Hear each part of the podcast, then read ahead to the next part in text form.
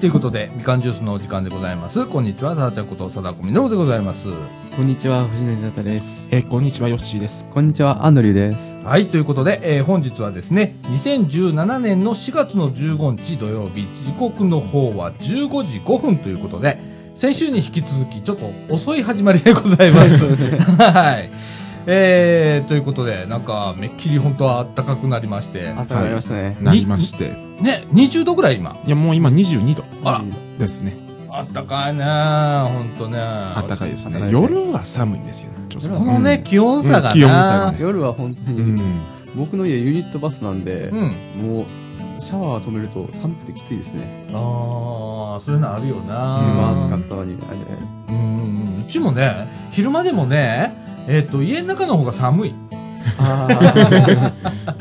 寒っとかっつって、うん外出たら、あれ？なんかもわもわするみたいな。ああー。確かに。ねまあえ。不思議だね。不思議ですね。ねえ。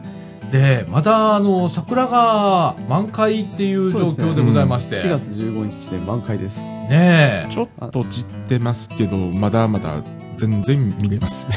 え。なあ、ああの、このみかん屋のね、うんあの、隣にある総持寺公園の桜もですね、えーちっちゃいるんですけれどもね、えーまだまだ、まだまだ。まだまだ全然大丈夫みたいな感じで。先週の段階ではあの雨で雨がずっと続いてて、うんうんもう晴れた中で桜見れるかなって話にはなってたんですけど、うん。見れましたね。なあ、俺先週、まあ来週無理でしょみたいな話してたんやけどな、はいああ、全然大丈夫ですね。なんか、桜祭りはもう先週で終わったんですけど、今週も見れるというの。ほんまに。祭り終わってからが本番でしたね。祭り終わってから。なあ、先週の日曜日でね、うんもう茨城の桜祭りは終わりと。い茨城もそうですし、あの、摂津峡も先週で終わったんですよ。なあ。14日が満開で快晴でしたからね。うん終わってますかなって感じの金曜日。うん本当になあ。不思議なもんだね。うん、まあ自然ですから、みたいな。勝てませんのな、うんみたいな感じでございます。はい。えーっと、お花見は行った？僕はい行ってないです行っ。てないの？正確に言うとう、ん。本当はああれ予定されてて行ったことは行ったんですけど、うんその時は桜が咲いてませんでした。ああ、惜しかったね。ねえ。桜に合わせて、まあ、いろいろ企画してたんですけど、うん。まあ、残念ながら。残念ながら。残念ながら。そっか。あのー、ねえ、今日ちょうどね、うん。もしかしたら、ねえ、お花見をしてる人なんて。もうお花見日和ですよね。今日はもう、今日なあ、いいなあ、今日なあ。ねあの、雨って言ってたんだな、今雨って話聞いてましたね。日。うん。11時ぐらい降ってましたからね。なあ、ちょろっと降ったみたいね。ちょろって降って、うん。で、今、全然。ね全然。ですねえ、今日いい、今日いいじゃないですか。うん今日いいですね。今日ねと明日ですね。明日ですね。うんえ。まあなあ、そっか、明日日曜明日日だもんね。そうだね。ああ、そんな感じでございます。はい。えー、私も全然、あのー花見行ってない。ねえ、はいなんかあのー桜の木の下で弁当でも広げて食いたいな、みたいな感じなんですけれどもね。うんこの後行きます？あ行ほんまやな。後でこの、掃除公園ぐらいちょっと花見行こうや。きましょう。な。はい。すぐそこですけどね。すすぐそこ、すぐ隣ですけどね。えーえーでございます。はい。えーということで、今日はですね、えーっと、何をやるかっていうので、えー中学一ではですね、えーっと、先週の放送をですね、えーアンドリュー君が初めて、初めてですよ。初めて自分のラジオを聞いたみたいな？声。はい。声、声が本当に僕、苦手でコンプレックスで、うんうん。自分の声聞くのはダメなんですけど、うん。まあ、聞けました。あ、なぜ聞けたのかって話は中枠1で話そうかなと思います。そうだね。はい。えーで、えー中川区にはね、えー新入学の時期でございまして、えっ、と、ここにも大学生が一人、それからあー高校生が一人ということで、えっ、と、新入生が入ってきて、うんはい。えー部活にも新しい子が入ってきたりなんかして、ね、そういう話題をちょっと取り上げてみようかなと思います。はいえーそんな感じで、はいえー今週もですね、はいえー元気にやっていきたいと思います。はいえーということで、みかんジュース、この放送は NPO 法人三島コミュニティアクションネットワークみかんの提供でお送りいたします。はい、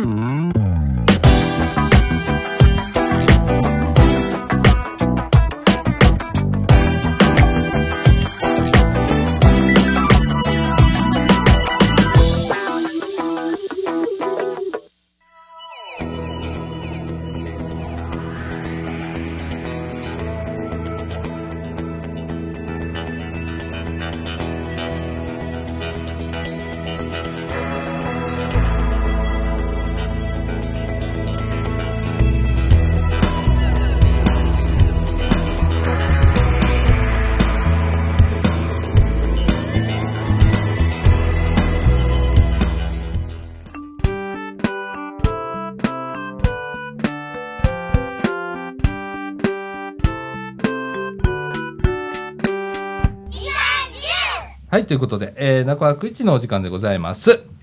えーっと、アンドリュー君がね、初めて、あの、ラジオを聞いたということで、そうです自分の声を初めて聞いた。そうですねもういや聞いたことは何回もあったんですけど、うん本当にもう嫌で本当に、そもうスイッチをオフにするというかうん。本当に聞かなかったんですねうんうんでも今回あのラジオで自己表現前回やったんですけど、うん。うんうん、やったまあね。前回その自己表現は当初ワードでやってやっていて、うんそれを読み上げたので、うん。これを、まあ、もう一回パワーポイントで作りたいと思いましてほ僕はそのためにあのラジオを自分で聞いて、うんその自分の発表をもとにメモを取って。それをもとにあのパワーポイント作り直しましたうん。なるほど、なるほど、なるほど。ね今日ね、なんかプリントアウトしたやつをね、持ってきてくれてますけれどもね。ねわざわざ作り直したんだでね。すねどっかで公開したいなとは思ってますけどね そっかそっか。まあまあ僕まあ一回まあでもパワーポイントちょっと変わってるのは、うんあのまあこの間も2年間どうやって僕は大学生活やってこれたかって言った時にその、うん高校大学入り入りなやり直してやり直すとこは身近にいた受験生がいたって話したんですけど、うん。この人を X さんという表記にして、うんとりあえずもうちょっと、まあ、分かりやすくはしてるかなっていうのは思いますね。ああ、なるほどね。うんそれ以外は大体一緒で、でまあ僕は声、まあ、14分間あ14分間僕ずっと喋りっぱなしだったんですけどその時。うん。14分間自分の声をずっと聞きっぱなしのようになりました。あ正確に言うと聞きの、逃した部分もあって、もう一回聞こうってちょっと確認再確認をしたので15分以上自分の声を聞きっぱなしでしたね。ああ、どんな感じ、違和感があった？そうですねありますね。うんうんうんまあ、僕が前回のプレゼンのな、まあまあまあ、発表の内容も聞いていただけると分かると思うんですが僕自身が、まあまあ基本まあ、基本的には男性ですけど、まあ、中性的な人で、うん。うん。まあ、複製考え方次第で男にも女にも見える男性ってななりたいって話をしたとは思うんですけどうん。そんな感じの顔なので、まあ、見た目は中性ど女性寄りの男性なんですねうん。ところが僕自身はあの声は本当にこんな感じの声なのでうん。もう声だけ聞いたら完全に男性じゃないですか、その声と自分の顔の違和感をすごい感じてうん。自分の声をすごい聞きたくないっていうのがあるんですねああ、そっか。あのね、俺ね、最初に、えっ、と、ラジオやった頃ね、はい。えー自分の声にすごく違和感、確かにあった。はい。自分でやってんのにな。はい。ありますよねそういうの、うん、自分でやってんのに自分の声をこう編集の時聞いてたら、おお俺の声こんな感じになるんだ、みたいな、こんな感じに聞こえるんだ、なんて思ったけどね。思ってより低く感じません？自分の音で聞いてるのと。どうなんだろう？どう感じたんだろうね。僕は録音すると声が低くなるんですよでもともとどもり声なのでもうどもどもってなりますしうん、なんか暗い感じになってるんですよ。うん、うん。そこがかなりきつかったりするんですねやっぱり。あのね、私ね、最初始めた頃ね、はい。えっと、もこもこもこって喋ってた。あもそもそもそって。あで、りますよね。ちっちゃい声でもそもそもそって。あそれをあの、無理やり、あの、ミキサーの、あの、レベル上げて、あげたくなりますねそれは、うん、してた感じだったんだけどね。うん。で、あの、自分の声聞いて、あ、ここちょっと聞きにくいなとか、はい。えー滑舌の悪さだとか、今も相変わらずだけどね、えーそういうのは気づいて、少しずつ修正していって、声でかくなって、みたいな感じで、えー今喋ってるんだけど、今もうラジオ結構聞くんだけど、あの、自分の中で、えっと、一回編集するときに、まあ、何回か聞くよね。ねで、配信したときに配信確認のためにはい、2回ほどまた聞いたりとかするんだけど、あの、うん、未だに反省することだらけ。反省するわけですか、うん。なかなか、プロじゃないもんね。プロじゃないですからうね、ん。僕なんてあんまり録音しないタイプでしたから自分の声をねほんもうああこうなってるのかとは最初はもう貞岡さんが、まあ、あの発表してるところから聞いていって、え。うん。ちょっとずつ自分の声が入ってるのでそこに慣れていって自分の声パッていったので、うん。まあよかったんですけどいやーなかなか最初から最後まで聞くっていうのは結構きついですね まあでも多分聞け聞けるとは思うんですけどもうんさすがにうん、な慣れみたいなのも最初はこっぱずかしかったわでなんか3回か4回やった頃になんでこんな恥ずかしいこと自分でやってんねやろみたいな自問自答思うが入ったりとかしてたことがあったけどね。うん。1年ぐらいかかりました僕は聞くのに。ああそうだね。もう貞岡さんはまあご存知なんですけど僕、うん。ここ聞き出した聞き出して2か月後ぐらいですね。うん。一回試しに声聞いてみようって佐岡さんに言われて僕も聞こうとしたんですけど途中で怖くなって「おうん。いやややめてください」って僕言った覚えあるんですね。懐かしいですけどね。あったうん。多分この表表現をガチでやるってことはなかったら僕は声聞くことはできなかったと思います。うーんそうだね、あの客観的に自分見るいいきっかけになったりもするんだよね。なりましたね。うん。主治医に褒められました僕。あそですね。僕いろいろ訳あって入院しかけてたんですけど、うん。まあそこでまあ見せて、まあ、落ち着いた落ち着いてさ話しててまでまあとりあえず褒められました。うああよかった入院もなくなりましした。たああよかったね。うん。うんうんうんなんかあのー思わぬ自分の癖みたいなのがねありますね。結構あったりそれを気づいたりだとか、うん、あのポッドキャストのさい。あのえっとページ？ページ。にあのレビューを書いてくれ一件だけあるんだけど、今、はいあの「えーって多いです」って。メインで喋ってる人っていまだに残ってるけどね。確かに「えー、えー」ってよく言うねいまだに言ってるけどね。なかなか治んないけどね。うん。でもちょっとずつ減らしていったりとかしてるけどね。うん。やっぱりでも癖とかやっぱり目立ちますねやっぱり。声声はそんなにまだあのプレゼン聞き取るの実いっぱいいっぱいだったので、うん。まだわからないですけどもやっぱり自分の癖っていうのをすごいプレゼンで感じましたね、うん。それこそまあ性別的なものとかもそうですしうん。まあ会話で出てくる X さんって人出てくるんですけど、うん。パワーポイントで書き直した版ではうん。その人に負担を集中押し付けてたっていうのはやっぱりこのパパワーポイントして感じましたね。うん。やってて。あ本当に一人に負担を押し付けてるんだなっていうのはすごい感じましたね。うん。ねえ。なんか改めて何回も聞いてるとまあ例えば1回目聞いた時と2回目3回目聞いた時の印象がだんだん変わってきたりだとかまた余計に気づいたりだとかねいろいろすることもあったりするんだけどね、ありますね。うん。あの今もう自分の声聞くの平気 僕も僕は内容によりですね。まあでもそのうち聞けるようになると思いますよ。やっぱり。うん。まあ聞いたので実際14分間。なあ最初はなんか自分の声の違和感みたいなところですっごくこっぱずかしいっていうのが俺の場合は先に来てて。でまあそれもねまあ、半年も1年もやってりゃあこんなもんかみたいな。慣れてくるみたいなうんあったりすんねんけど。ヨッシーは？聞いたりする？あんまりしないです。ねあまりしない？うんうんうんそれまだい違和感みたいな。い違和感というかか聞きたくないんですよ。あー、あんまりなるべく。いああそうなんや、えーそれはななんでなんかな？やなんか鬱陶しいんです。ようっとうしい？自分で聞くのが鬱陶しい。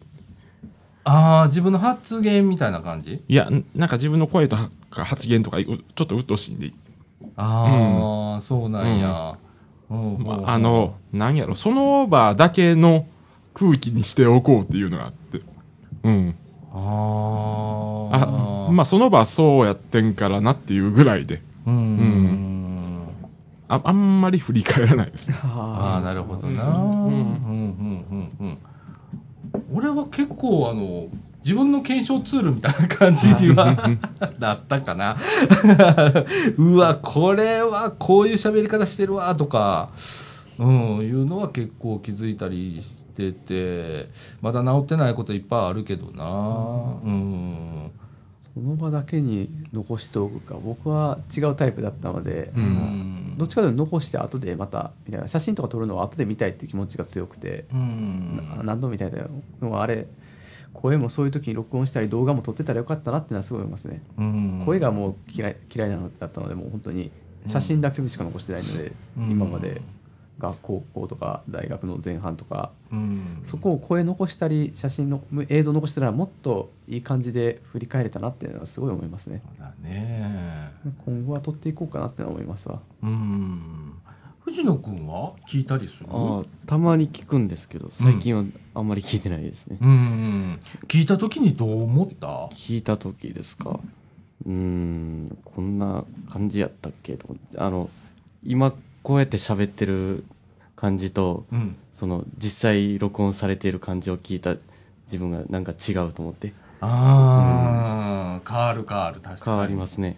ヘッドホンで聞いてるはずなんだけどこれいざポッドキャストで聞いてみるとまたちょっと違うように違うんですよね。あそれ確かにあるよね。なんかこういうテンションで喋ってたのに実際聞いたらもっとテンション低いっていうので ああそれそれあるそれある。ああと思って。うん。また失敗したと思って。うん。確かに僕もテンション高めで言ってるつもりなんですけど、うん実際は低くなってますからね聞いてみると、うん。まあでももともとテンション低い人なのでそこはあんまり感じなかったですけど アンドル君テンション低いのかな？僕は暗くてもうネクラな陰キャラですよ。陰キャラか？超超陰キャラですよ僕は。そうか。僕本当に例えば学校とかでみんながなんか盛り上がってるところで、うん。僕一人で飯買って、うん。誰もいなさそうななんか、まあ、坂道でで、まあ、座りながら飯食ってくるの好きですからね。ああもちろん仲いい子がその日来てたら、まあ、その子と一緒に食べようって僕は考えですけど、うん。仲いい人は誰か来てる誰が来てるか分からないって状況になるとうん。本当に日当たりが良くて坂道のところで、うん。誰も来ないところで一人で飯食うとかやってますから。ああでも俺もそうかもしんない。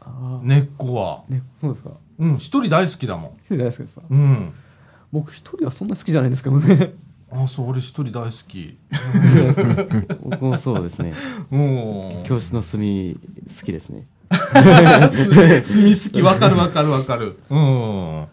僕はなんかまあ恋人とかがいたらなんかそのパートナーとの時間を僕は第一にしたくて、パートナーの時間が一番好きなんですけど、うん。まあ現実いないとかそその場にいなかったりとかすると、うん。まあ一人で誰もいないところで適当にやってるのがやっぱりよくやりますね。うんで友達とかがいいるって分かればその友達のとこ行こうかなと思うんですけどその友達がまた別の別の人と一緒にいたら、あうん。あその枠壊したらダメだなって思ってうん。立ち去ってやっぱり一人でどっかで、まあ、飯食ってたりするんですね。ああなるほどな。面白いもんだね。一人を望んでるわけではないんですけど一人を自ら選んでいくって感じはしますね。うーんあの俺もそ,、うん、そうなんだよな。あの一人が楽なんだよね。でもあの時々めっちゃ寂しなる時があって。あれわがままなもんだね。うん。あのなんて言うんだろう。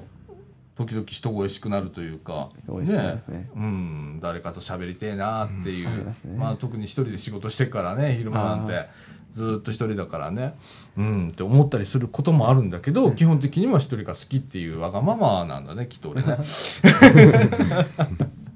えー、そんな感じでございますけれどもね。あれですよ。うん、鏡見てたら一人じゃないかもしれないですね。えー、どういうこと？鏡を見たら向こうに自分が映ってるわけじゃないですか。うん、そしたらな,、まあ、なんか誰かといるような感覚にはなるかもしれないですよ。あー。あ自分映ってる姿見て？あそうですね。あそんな感覚藤野君ある？ないですね。そんな頻繁になるわけじゃないですよ。時々ありますわ。ある？よしある？っていうよりも誰かといること自体が違和感があるんですよ。一人が好きとかそういう意識がなくて、んもうもうあの普段からひ一人やから、もうん。う好き嫌いとかそんなんないんですよ。あー、うん。あむしろ。あのちうんと、うん。誰かがいる方が本当違和感が。違和感があるぐらいなんで。ああ、そうなんや。だから一人でいたいとかそういうのないんですよ。普段一人なんや。普段一人でしか行動してないからほんまに。あー。えヨッシーとしては何を望んでんの？どっち望んでんの？その、まあ人といる方が一人を望んでんの？一人は望んでないんですよ全然。うん。それは話し相手おったらいいんやけど、うんまあそんな話し相手もおれへんしっていう感じで。まあうん。まあ、土曜日はまあ我々がいるって感じがしますけど、まあ確かにないいつも一人一人の方が多いっていうのはありますよねやっぱり。うんうんうんうんうん僕もど僕の場合はまあそうですねやっぱり一人の人そうじゃない日だとうん。うんだいぶ差が激しいですね。一人の日はもう本当に一人ですから。お土曜日は人といる時間が一番長いですねああなるほどな。俺のスケジュール一回見せてやろうか。どれだけ一人かっていうの。かみさん朝出た出て行ったら晩までいないじゃんか。その間俺タバコ買いに行くぐらいしか外出ないからその間一人だもんなよく考えたらな。あ意外と一人の時間一番長いの佐岡さんだったりしてってあ思いながらおおだ、うん。かもしれない。見ただってそれぞれね学校行ったりだとか学校行ってますね。働いたりい外で働いたりとか。あのもう契約期間も終わりまして。あ終わったんや。終わって終わって。あー。お疲れもうちょっと。様でした。いえいえ。ねえ。うん。あの、意外と一人が。うん。そうですね。なんかただ中井の俺か。俺なんかそんなかもしんないな。意外とそんな感じがしますねやっぱり。家でずっと仕事ってなるとうん。やっぱり一人の時間は必然的に長くなるんじゃないかなというのはなあ、ほんで俺、ほれ、商売上さ、はい本当は電話とか、じゃんじゃんしないといけないとか、打ち合わせとか、そんなん大嫌いな人だから、逆に全部メールにしてっていうぐらいの人なんだよね。あうん。だから電話もあんまりかかってこねえし、とか、かけねえし。一人の時間がなんか会話の文字数ををあの入力していったことあるんですよ一日の会話の文字数はあ、はあはあはあ、そしたら92しかなかった今ありました92。92文字しか喋ってない。ああ。僕それないですね、まあひ誰もいないところで独り言言いたくなる時あるので。90いやああの独り言じゃなくてあのあの会話してる。単にな、ほんまに、あそうそう。の、人と喋ってるっていうのな。うん。ああ、92文字はちょっとな、うん。少ないよな。ねそうそう。独り言はもう年中喋ってるからかあのカウントしてないんですよ、うんうんまあ、なのであの自分もそういうのあり得るのかなとか思いながら、うん。まあでも今のところないですねああでも誰とも会話してないかなっていう日がありましたわ、あ。あまあ、一人暮らし始めてでまあ一人暮らし食堂があるので食堂ある日は会話するんですけど、あ。うん。日曜日食堂やってなくてうん。日曜日あれ？会話したかなってぐらいの いらっしゃいませファミチキ一つぐらいかもしれないですね。うんうんうんうんうんいでもそれでも会話ですよ。会話ですね、なのでそうだね。うん。そうだね。こういうのねコミュニケーションだもんね。ですねうんうんうんうんよかったファミチキ買って。うん。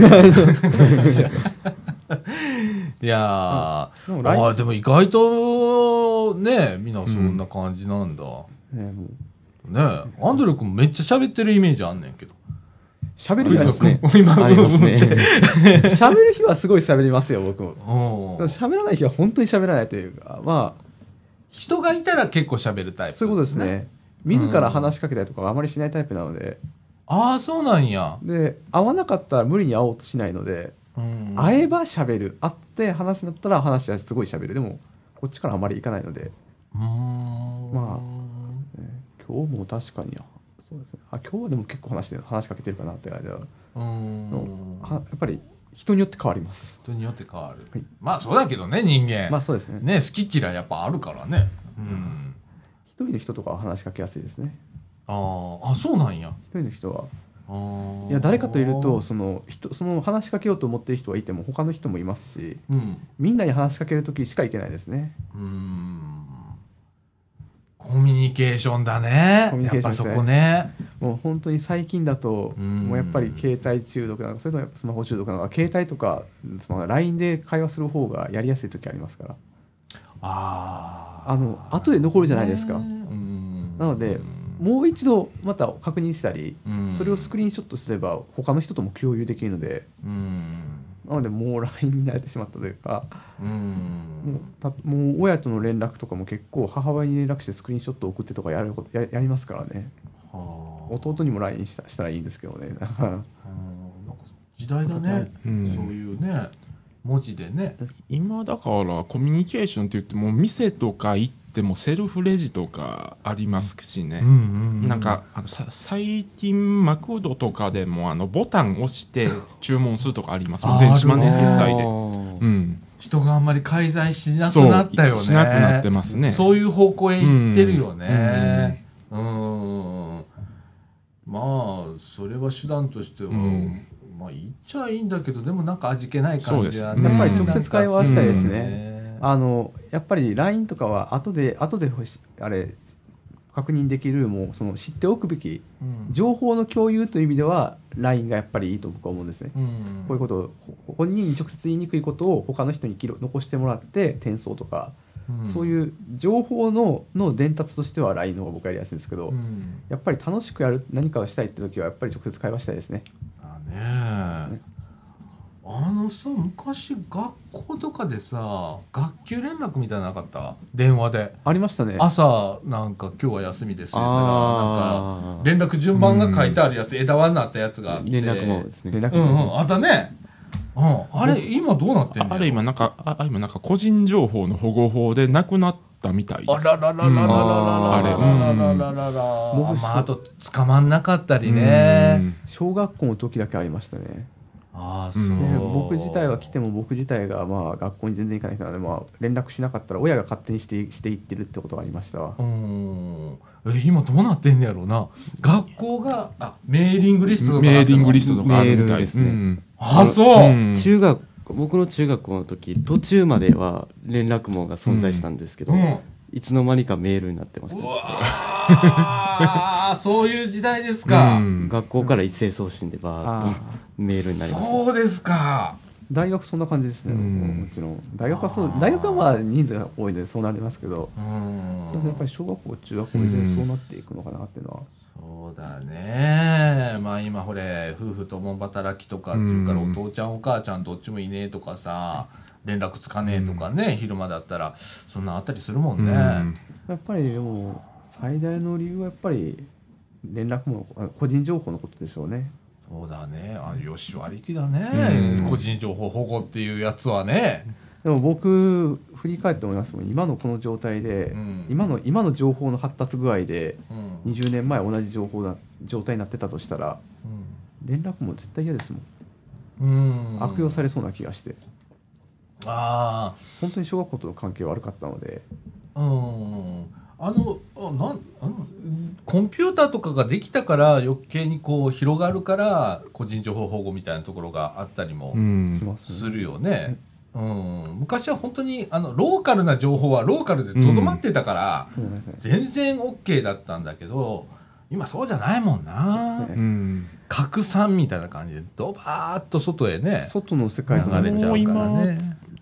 もう今ああのスマホとか、まあ、パソコンだけじゃなくてスマートフォンとかでも情報が全部うん。あのの拡散できますもんね。そうやな。やっうぱりん。自分たちのいる場所の情報がまあ状態がおかしかったりそうじゃなかったりするときに、うん。おかしいと思ったら本当におかしいかっていうのがやっぱり外見見見て確認できますしうん。逆になんか自分たちは普通だと思ったことが実はおかしかったって外から知ったりとかうん。そういう意味ではまあよりまあ客観的には自分たちの置かれている状況が見やすくなったとは言えますよね。うん。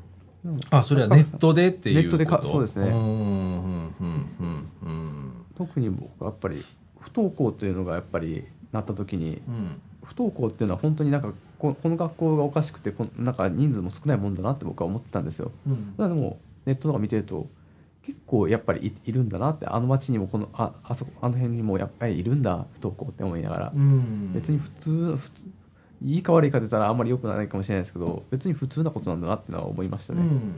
特別なことじゃないよね。でただいじめの内容がいじめの内容とかもま内容によってはうん。やっぱりうちの小学校おかしいんじゃないのとかうちの中学まあ地元の中学校おかしいんじゃないのとかやっぱりありましたね。うん難しいけれども、まあ、この話したらねネット論とかなっちゃうんで、話がまたどーっとそれていくので、はい。難しいんですけれども、まあ、今回は声ということでねね。自分の声を聞いてとかはい。いうことでね、はい。あの結構こう表現するって難俺も苦手なのよ、はい。自分を表現するって、はい。自分出すっていうの。は、で俺結構我慢すんのよ、あの怒りを我慢したりだとかあのめちゃくちゃこううわーっていうのが苦手やねんな。だからどっかで溜めちゃうん。あい。うところがあって吐き出すのも下手くそやね。でラジオも、まあ、ある程度こう言っちゃいけないこととかあるからそれはなんかこうね、うん。こう言う時に手術選択しながら、うーんと喋ったりはするんだけどなんかねでもなんかこう表現する一つのね。方法としてこれがあってっていうので、うん、あのさばらしじゃないけどね。今回あ あー嘘はしない。ですうん。今回の自己表現僕うまくいったの自分でうまくいったなと思ってるんですけど、うん。まあそのうまくいったのはどうやってうまくいったかってやっぱりお題の案が出てたことなんですね。うん。その案をを土台に、まあ、話を広げていって作れたので、うん全く何もない情報からただ自己表現ってあったら僕はできなかったと思います。ああなるほどね。フリーテーマって言われたら逆にやりにくいやりにくいですね。あうん。一つのお題から話を広げていくことはできるんですけども、うん。まあゼロからは作れないですね。やっぱりなんか掛け算みたいな人ですね僕その点だうん。ゼロだったら、うん。ゼロは何かけてもゼロですし、うん。112でもあればそこからかけていけば大きくなったり小さくなったり、うん。ねまあ、掛け算みたいな感じで僕は話を広げていきますわ。ああ企画書にお題書いといてよかったですね。ほんまやな藤野君のこう、戦略勝ちだね、うん。まあほんま難しいけどな何を題材してええやろうかって考えるのがね結構難しいけど。うん。いやでもなんか面白かった面白かったよ。先週のあの出来事は。うん。ねあの自分の思ってることを言うとか、ね。感じてることを言うっていうのはね、はい。あの結構これ大事だったりもするしね。そうん。知ってもらうっていうことをやっぱり大事ですね。もうもうし必要だしね、はい。うん、またあのええまたやりましょやりましょう。う、ね。うん、はい。そんな感じでございます、えー、30分でございます。ね。えっ、と中枠2ではですねえーっと、これは新入生とかね。そね、えーそういう時期でございます、えーそんな話題をちょっと取り上げてみたいと思います。はい、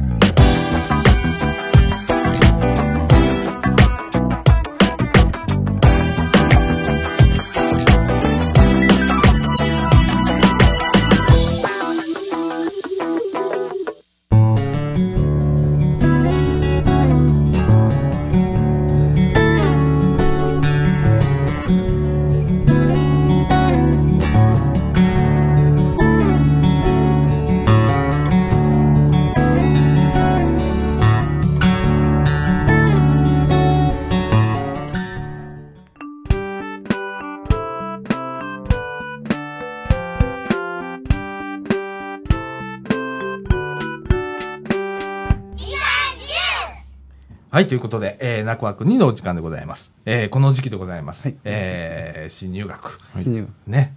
えー、もう、あの、藤野くんのところ、はい新入生。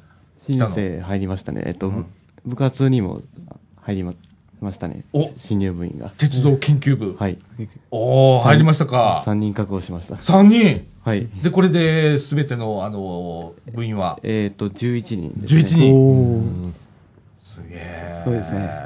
いい感じの人数じゃないですか。そうですね。ちょうどいい感じですね今のところ。うんうんうんうん。えー、どんな感じ？どんな感じ？可愛い感じ？ああそうですね。まあまだ まあまだそんなに交流はしてないんですけど、うん。まあ今のところは、うん、まともそうなか人まがともまそうともそう。多くて。まともそうって。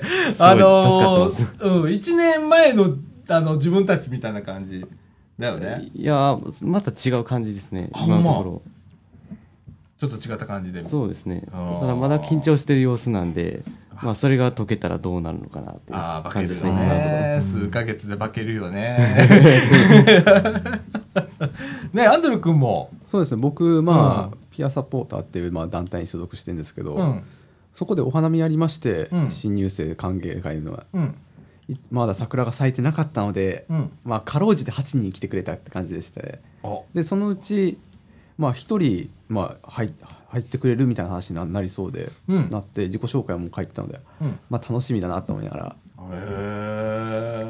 結構可愛い子なので本当にワクワクしてきあら、ましたね。女の子ですか？女の子ですね。あら、可愛い女の子。可愛い女の子来ました。恋が芽生えるかも。みいたいな。それはないですよ。さすがに。これはないの？だから恋愛恋愛は僕はちょっと今はしばらく遠ざかっておうかなとか考えたりします。からあそうなんだ。ただまあ、ねえ。奇妙なこともありましたけどね、うん。あ、の僕あれ鏡見てたんですね今日、うん。朝みんなうん友達とかの団体ではいたんですけど、うん。またピアとは別の団体で鏡見ててずっと自分が映ってると思って、うん。もう鏡ずっと見てて見てたんですよ、うん。なんかナルシストみたいなことですけどうん。で向こうもや見てきてるのやっぱりじ、まあ、当然自分なので、だいあれ普通だと思ってたんですね。うん。ところがよーく見たらうん。僕じゃないんですよ。うん。他の人だったんですよ。鏡に映ってるのが、鏡映って他の人なんですよ。ほなんとなくいや僕そのその時まああのみんなでちょっとまあ料理してたので、まあ、。髪の毛はじくくったんですね途中から。うん。もうくくってるの忘れてて、最初下ろしてたので。うん。よく見たら映ってる人髪下ろしてるんですよ。あれ、うん。よく考えたら今くくってなかったっけって思って見たら、うん。よーく見たら違う人なんですね。気づけよ。自分じゃない言うの気づけよみたいな。あ結構離れてたわけだから。離れてたわけですね。ああなるほどな。でまあでもどうなのかなって向こうも鏡ずっとめめちゃくちゃ見てるけどあえでも自分のは見えてたのかなと映ってたらあ考えるんですね。もう自分が見て相手が映ってるんだったら相手が見たら自分映ってるはずだよね。だとしたらうん。見つめ合ってたってことですよね、あいやらまあなかなか。ロマンス。ロマンス。なかなかまあその子まあでもその子イケメンなんですよね。女の子だけどイケメンですけどねああそうなんや。いやーそんなイケメンをイケメンと自分を見あれ見間違うなんてなんと恐れ多いことをしたのかと。いやー顔がいい人いい人と自分を見間違いなんて。いやーなんて恐れ多いことをしてしまったんだと。何が？あでも向こうの人もじーっと見てて、あれ私じゃないあれ？みたいな感じになったのかな、途中から。かもしれないですね。それかあえて分かってて見てたのか。僕はずっと見てくるので視線を感じたのかいやでも直接は、うん。まあもともと気まずい関係なので。気まずい関係。なのでもう微妙だね。なのであんまり目を合わせないしてたんですけど鏡でお互い見てたっていう、うん。もうね、うまあ、うつ僕映ってるのかどうか分からないですけど映ってるんでしょうね。映ってるでしょ、う。んいやー何鏡見つめ合ってたんでしょうね。はあ面白いこと起こりますね、面白かったですよ。ああー。とりあえずまあ見つめ合ってたんでしょうね。あ見つめ合ってたんやろうな。いやー恥ずかしい。本当に恥ずかしい。これでさ、自分はほんまにあの鏡見てると思って髪の毛こういじってたりしてたらさ、余計恥ずかしいよな、ねちょっとしようとしかけて、あれ違うってなって うん。あれ違うぞこれみたいな感じ。で 面白いなあ本当に。うん。怖い。怖い。い。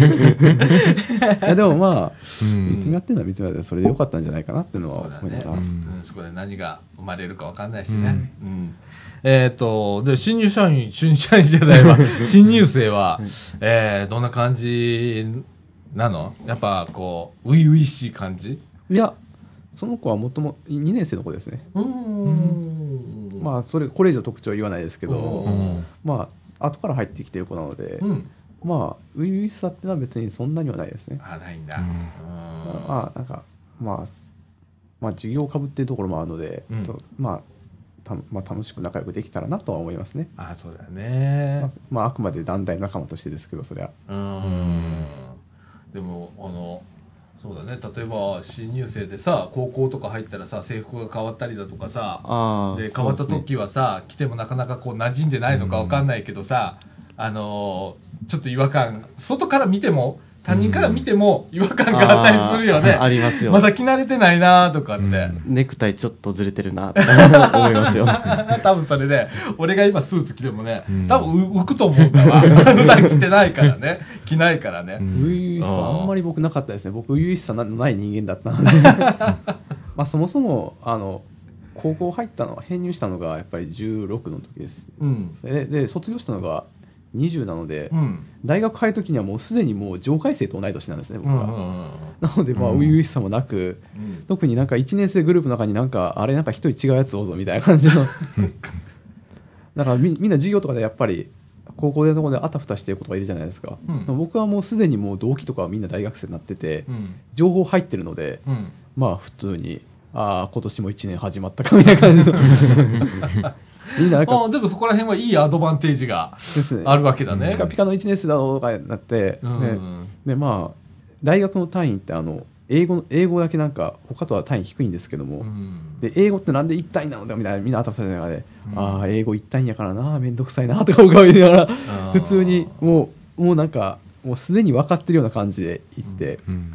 行きましたね、うん。なるほどね今年訳あって1年生の授業を受けることになりました。え1年生の授業結構なりました。単位の都合で。ああそうなんや、うん。まだ取ってないやつがあったりしたんや、ね。はい。でなんかどこ高校ってなんか話題盛り上がってる子とかいるんですよ、うんうんうん。でああそっか。こ高校出たてかって感じで。ああすごい差あるよね。すごい差ありますね。年齢差ね。で僕はこ僕が大学1年生の時にうん。中小学校中学校ぐらいだったと思うので入って。それくらいの差がね。それぐらい差ありますね。うん僕実際昔塾で働いてて塾で働いてて中3担当してたんですけどうんその時の中3が今大学1年生ですからうん定期券とかちらっと見えたんですけどうん。18歳って見てああついにこの世代と同じ授業になったかみたいな思いながら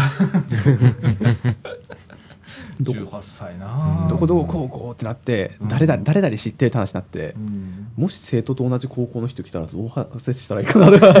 いやでもそれはまあ仕事のまあ関係だからまあ言わないけどみたいな感じで思いながら。うんああ本当に初々しいというか若いというか。あでも生徒ああ生徒と同い年かみたいな。あの中3の時中3の子たちの中3を見見送る会みたいなあったんですよその塾で中3の子たち写真撮ってるんですけど僕明らかに年がおかしいんですね一人見た感じ。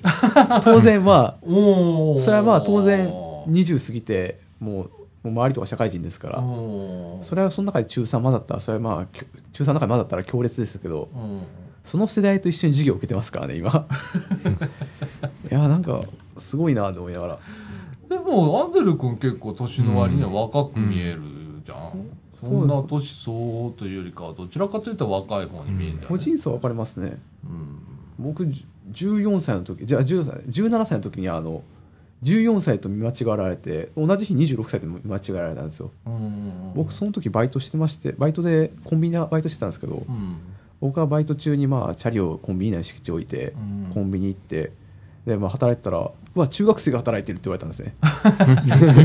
えあ14歳10だから中2が働いてると言ってるけどえ僕17なんだけどなと思ったら思いながらうん。今日はなんかとんでもない間違われ方したなと思ってババイト先敷地出るとうん。チャリが撤去されてるんですね。うん。うんでチャリ撤去されて僕はその置かれてる場所行ったんですよ。うん。でなんでなんでその敷地内に置かれてるのに撤去されなきゃいけないんだってことをまあ結構バーって責めたんですね。うんいやあれは敷地内でしょうとおかしいじゃないですかって感じのことを言っててその時に僕はとなだめられたんですけどまあまあ落ち着いてあなた奥さんも子供もいるんでしょって言われて。ええって感じで。俺何歳に見えとんねんみたいな。そうですねなのでもまあ、まあ、もう結局もうもう撤去されたものはしょうがないのでそこ行ってもしょうがないので、まあ、最終的にお金払ったんですけど、僕は聞きました、うん。あの何歳に見えたんですかと。うん。そしたら26歳って言われました。おーでまあ当時はああ17の時に14とに同じ日に14に間違われ26に間違われてうん感じでネタにしてたんですけどうん。いざ26になってみるとうん。あれ？僕26で結婚して子供生まれてるというイメージついてたのにけ独独身だしなんか生涯独身かもしれんぞみたいな。あれは、それは関係ないから大丈夫よ。なんかうんうん、大丈夫、大丈夫。なんかイメージされてた26歳と違う26歳ってなってまさかまだ学生とは思わなかったなっていう俺、26の時に結婚するとは思ってなかったもん。うん、俺結婚しないと思ってたんだよ。結婚しねえって言ってたし。僕も結婚そしたら17の時は結婚しないと思ってましたよ3040な、うん40の50独身でずっとやっていくなと思ってたんですうん思ってます多分そうなると思ってるんですけどうん。でも26で結婚する人に見えたっていうのは僕は驚きでうん、外から見えたんだろう。その人からは見えたそうですねそかもしれないの人のイメージしてた26とんだいぶ違うとね思いながらうん。まあ多分生涯独身でしょうけど。それはわかんない。ですねいいやーもう恋愛の例の道もないですから僕はねうん、俺もなかった。20代。うん、20代彼女いなかったし。うん。ヨッシーとかさ、うん。こう働きに行ってとかさ、うん。えっと、若い子がパッと入ってきたりだとか一緒に働いたりする。いやまあの1年に34回変わるから、うん。ないんですよそんなん。あ、そう感覚が。あ、感覚が、うん。おー。若い子とか一緒に働いたりもするんやな。まあ一緒にはするけど別に侵入っていう感覚もないし、うんうん。うん別に普通に今おるだけっていう。うん。今おるだけ。うん。うん。ああいう俺、あんまり派遣とか、うん。わかんないんだけどさ、うん。えーっと二十歳ぐらいの人がいたりもするいや今は現場によっては。今はもうだいぶ高年齢化進んでるから、はあ。うん、3040が多いんじゃないですかね。あ本当。あそんな感じになってんだ。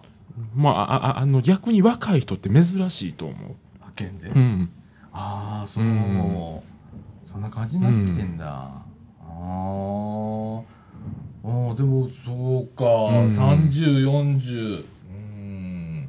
今どうなの？就職って就職なんではないんだよね。うん。逆にあの今人手足らんみたいまあ、な感人じで、手不足とは言われてるけど求めてるレベルが高いんでうん、そういう人がいないっていうだけじゃないですかね。ああ、んそうなの、うんじゃあ大学を卒業して、うん。みんなこう無事就職できるかってうんそうでもないみたいな感じは続いてるわけなんだ、ああねえ、うん。選ばなかったら結構あるとは思うんですけども、まあ、労働やっぱりその分労働状況も悪化していったりで長く続けられる仕事っていったらなかなかないんじゃなないかな。かなかないと思いますよ。ああ、うん。そんなもんなんだ、まあ、ええ選ばなければって企業側があのかなりのああのより好みしてるんで今は。ううん。ん。あのより好みしてる余裕ってまだあんねんな。うん。なあ。会社の方がより好みしすぎてる感はあると思います。ああ、俺もう会社そろそろより好みするような余裕なくなってくるかななんてう思ってまだあるんじゃないですか。あるんうん、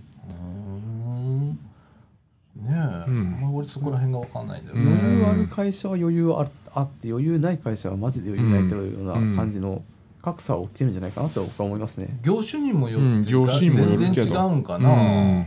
ああねえ、不思議な感じうん。だよね。不思議ですね。うーん。いやー私本当に無縁だからね、この。で、うん、就職っていうのがうん。経験がないので。ねえ、うん、逆にこう先週も言ったけどねお客さんのところ行って初めて、うん。あこんな時期なんだみたいな、うん。ね。あの新しく入った誰々ですみたいな言ってくるときに「ああそうですか」みたいな感じで「ああそうなんだ」みたいな、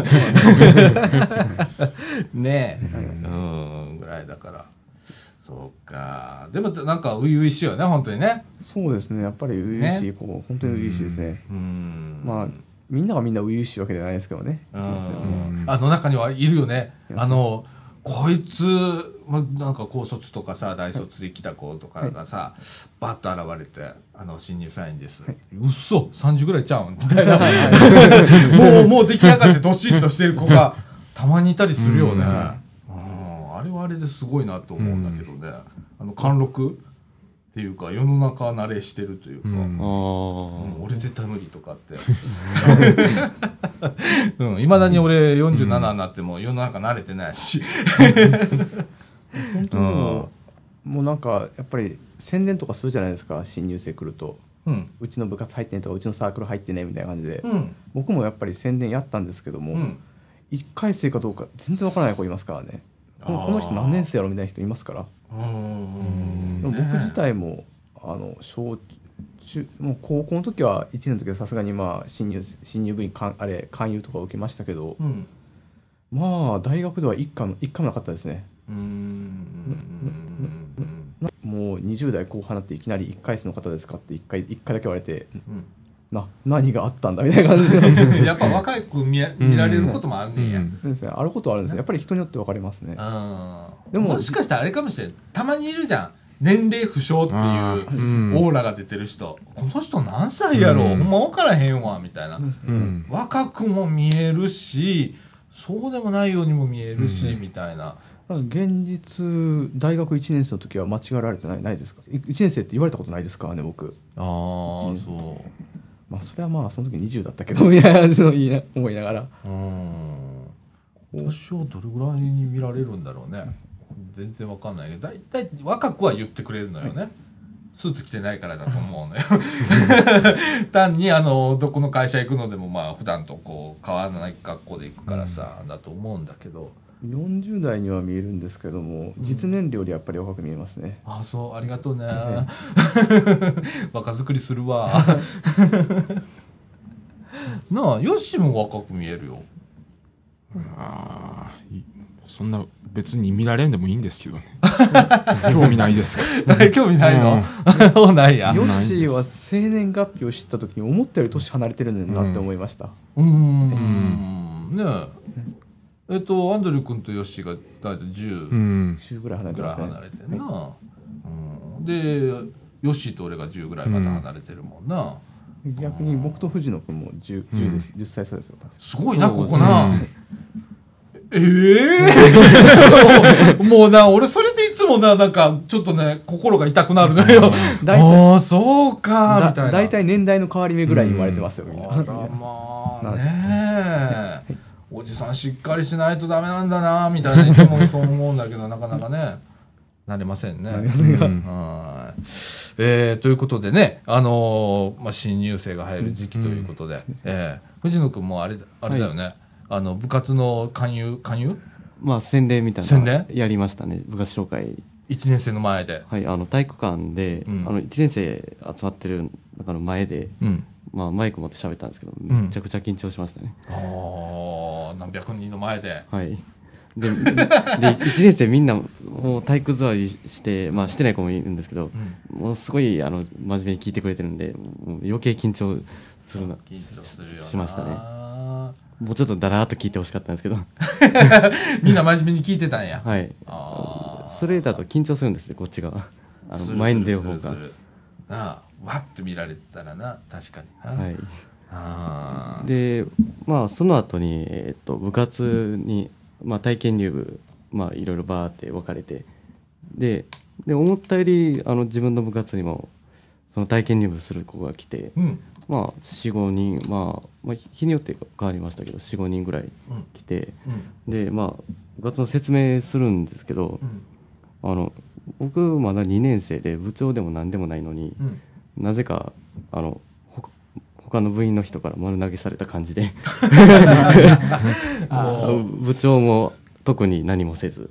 ででで同じ年の人も何か言ってくれるわけでもなくうんやってっていう感じで。あれ俺高校の時に部活やってないから分かんないけどさ大体3年生になったら部長部長も3年生？ってそうですね。感じ？副部長も3年生って感じ副部長は2年ですね。2年生だと、あほんなら2年の時に副部長やってた子が3年になったら部長になったりとかそんな感じ？なんだと思うんですけどうん。あの僕副部長じゃないんですよ実は。でふ副部長2年の副部長も仕事せず。って感じ。そうだよ。でなぜか僕が部活紹介をあのその部活部室の中でもやるという。あうちも僕高校時代自分がいた部活あうん。部長本当に何もしなかったですね。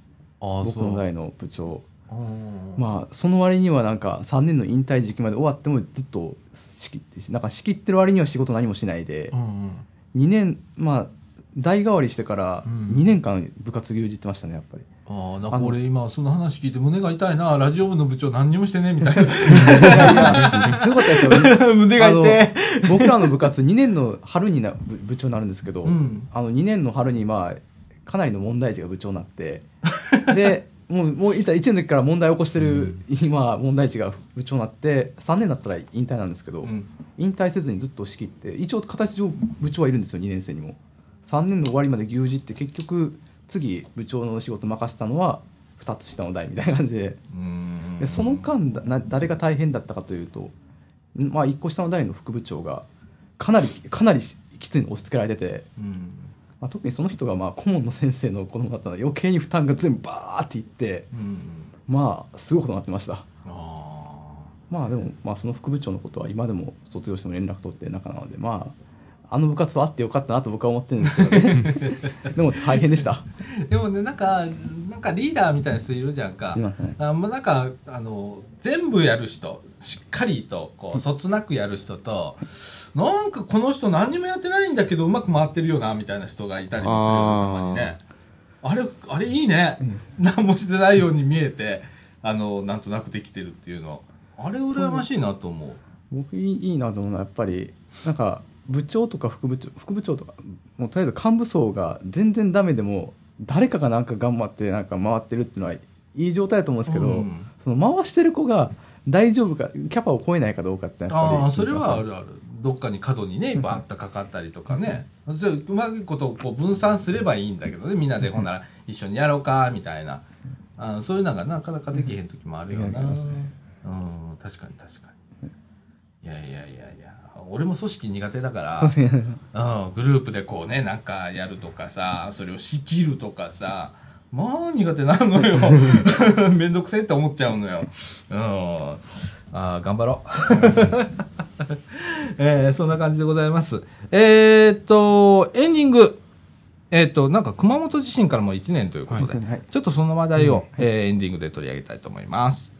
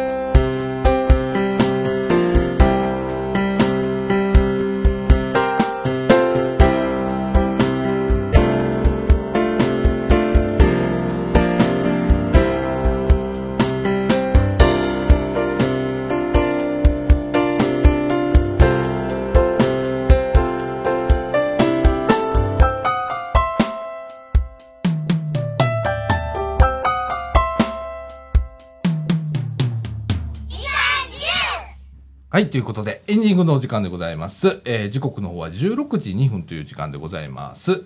はい。えー熊本地震から1年経ちましたね。なんかテレビでもね、うん。そういう報道がされてて、えーまあ、未だにね、なんか、あの、何？か、家屋の撤去とかが、何ぼだったかな？更地にしたのが60%だったかな？ぐらいそうね。うんね。え。って言われててまだまだなまだまだ。ね進んではいるんですけどね。ねえ、うん。なかなかちょっとずつ。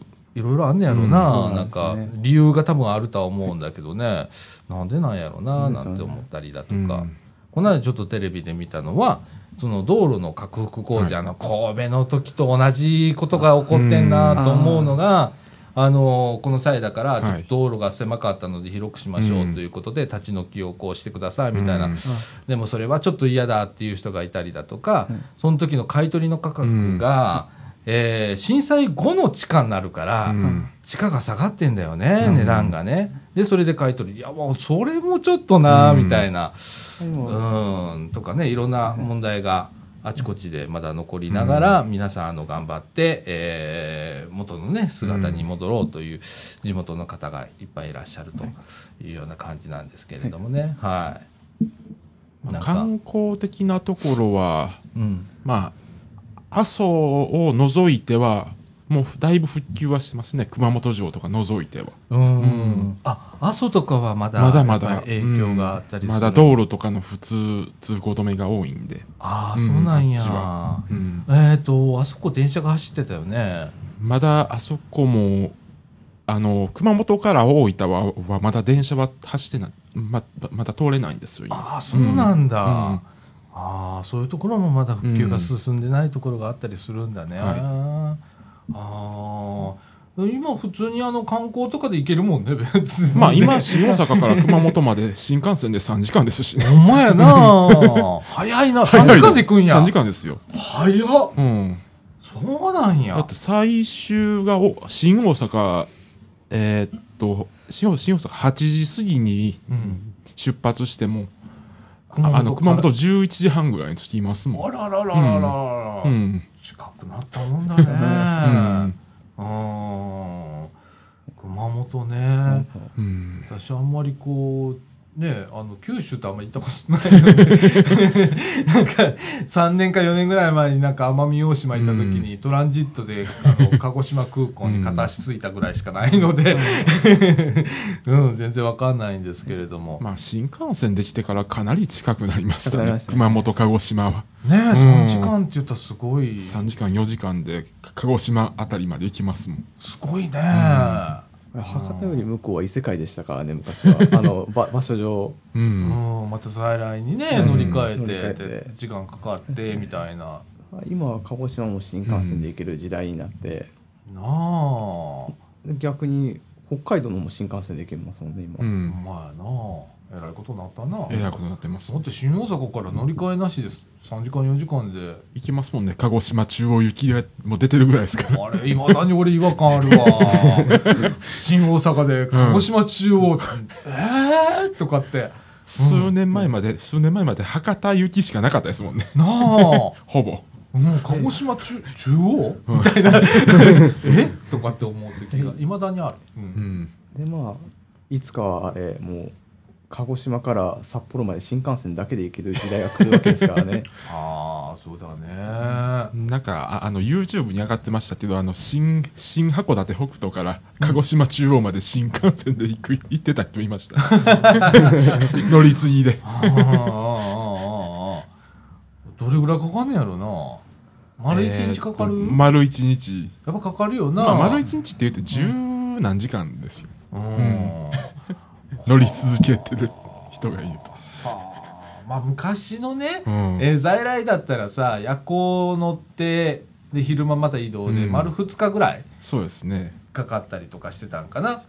うんそう考えたらね、うん。あー近くなったね。近くなりましたね。うん。熊本ねあのーあの地震の時にさ、うん。熊本だけが揺れたわけじゃなくって、うん。大分の辺も大分別府とかも結構ね被害があったみたいで、湯布院とか。そうだね、うん。なんかどうしても熊本ってなるんだけど、その九州挟んだ向こう側、西側の西東側か、うん。東側の大分でもね被害があったりして。ねえ。阪神・淡路大震災の時の豊中みたいなことが起きてますね、豊中？あの、うん。兵庫がやっぱり、まあ、大惨事になってましたけど、うん。豊中も結構ききつく揺れてましてあー。豊中も被災地のリストには豊中も確か入ってたんですよ。うん。入ってましたね。伊丹とかもね、うん。すごく揺れたしね、なんか向こう側よりも西側がかなり揺れたっていう。ああ、うん。どう？やっぱり。で兵ねえ。で兵庫のイメージが強いので、その豊中がそのすごい大惨事になったことはあまりみんな知られてないっていうのが、ああ確かに。俺もイメージにあんまりないわ、その豊中のの状況みたいなことが今大分でも起きてるんじゃないかなっていうのはうん。感じますね。ほんとね。茨城とか高槻何にもなかったもんね。何にもなかったね。ですね。ねなんかブロック塀が倒れたりとかいうのは数件あったみたいなんだけど。ああの高槻に至っては小学校普通にあの小中学校普通に行ってましたもん。ああそうなんや、うんうん茨城が休校やったみたいですけどね。ああそうなんだ、吹田はもう完全な休校とかだったと思いますよ、ぼまあうん。まあ僕その時、まあ、インフルエンザだったのでああんまり知らないですけど、幼稚園。なんか吹田はと,、とりあえずうん。やばかったかな、なんか豊中寄りのところは本当に揺れたみたいですね。うん。ねえあのね阪神・淡路の時は私は家で寝てまして、うん。えー夢を見てました揺れる夢を見て。目覚めることもなく揺れる夢を見て。でその時はまだ俺実家にいたんだよその時は、でうちのね母がね2階上がってきて「あんた今すごい揺れてるよ」とかっつってで起こされて「んんん?」みたいな、うん。なったんだけどね。あすごかったらしいね、うん。本当にね。うん。まあ、今阪神・淡路で起こった震度7っていうのが熊本でも起こりましたね、そうだうんね、今回。本当ね、まだあの時々ね、うん。ぐらぐらって震度3だとかうん。4とかね、そこら辺で揺れたり。怖いだろうね、もう1年経ってるのにまだ揺れてんだよ、うん。ねねえ。あのお子さんとかね、うん。もう PTSD みたいな感じになっちゃって。ねやっぱり小さい時に大事なのとやっぱり記憶残りますもん、うえ、ん。僕本当に生まれてから何年かってなんかもうもう記憶って曖昧じゃないですか、うん残ってますもん記憶がその当時の。ああ震災の時を。震災の時と僕はその時インフルエンザで、まあ、震災があったのでちょっと病院に運ばれたんですよ念のために。うん。その時に、まあ、震災から 震災での揺れた感覚とその次に、まあ、起きたら病院だった時の点滴刺された時のうん。感覚覚えてますもん。うーん。ねえもう俺大人だったからね。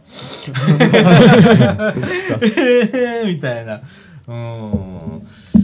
ねえあのまあどれぐらいあの復旧が進んでるのかって僕はあんまりちょっと熊本に関してはあんまりよく分かってないので何ともあんまり言えないんだけどねえ仮設とかどうなってんねやろうね、まだ仮設まだの方仮設1万1万2万は入ってると思います。残ってんねや。残ってます、うん。あなあ。だ、うん。あーなかなかこう、まあ、更地の状況とか見てたらな、うん。あー戻られへんよななんてうん。思ったり、あの液状化とかしてる宅地とかあったりして、またそこに家建てようとしても建てられなかったり、例えばごご高齢の方だったらもう土地取ってるんであの手持ちの資産もないから、もう新たに家建てることもできへんから、あの公営住宅をの抽選待ちみたいなうん方もいらっしゃるみたいで大変だよな本当な。ちょうどあの辺あの一番大きかったところが被害が一番大きかったところが熊本空港の近くなんですよ。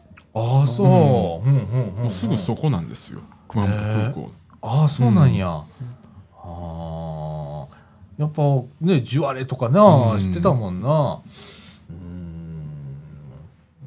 怖い怖いんだけど、正しく怖がればいいんだけどね、まあ正しくこう 正しく怖がることが必要なんだけどね、うん。いきなり起こいきなり起こるけど準備はしておくと。そうだね、うん。本当そうなんだよね、うん。あのちょっと時々思い出しながらね、うん、こここ抜けてんじゃないかなとか、はい。ね、こういう場所ではこういうことをしとった方がいいんじゃないかなとか、ね、このラジオでももうシミュレーションっていうことをこう言うんだけど、ね、あの市が主催するシミュレーションとかじゃなくって、うん。それも大切よ、それとは別にうん。自分のシミュレーションを、えー自分のよくいる場所で、例えば、えー藤野君だったら学校で起こった時にどう行動するかっていうのは学校の、えー避難訓練があったりするよね、はい。じゃあ通学の途中はって、なりますね、うん。うん、と時に時々こう考えてみる。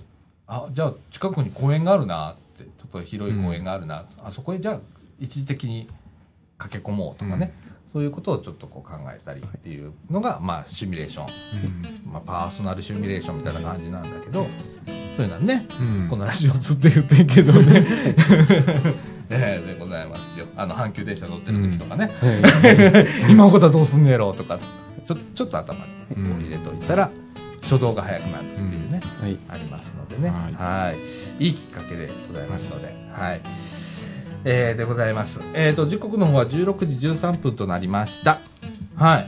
えっ、とよしあのサイクリングしよそうですね。うもうもうあったかいし、ちょっとなマジで、はい。なあのしましょうしましょマジマジマジ、ううん。ん今月一回やろう。うやろう今月一回やりましょう。やろうやろう、はい。な、みんなの日程ちょっと合わせて、うん。な、うんでございます、はい。また決まったらね。ブログとかにね、はい。うんえー日程とか書きますんで、えーよかったら皆さんも参加してみたらどうでしょう。かはい、ということで、えーこんな感じでいいですかね。はい、えーということでみかんジュース。この放送は NPO 法人三島コミュニティアクションネットワークみかんの提供でお送りいたしました。今週のお相手はさあちゃんこと貞子みのると。藤野ひなだとええっ、とえっ、とヨッシーとアンドリューでお送りいたしました。はい。ということで今週はこの辺で。さよなら。さようなら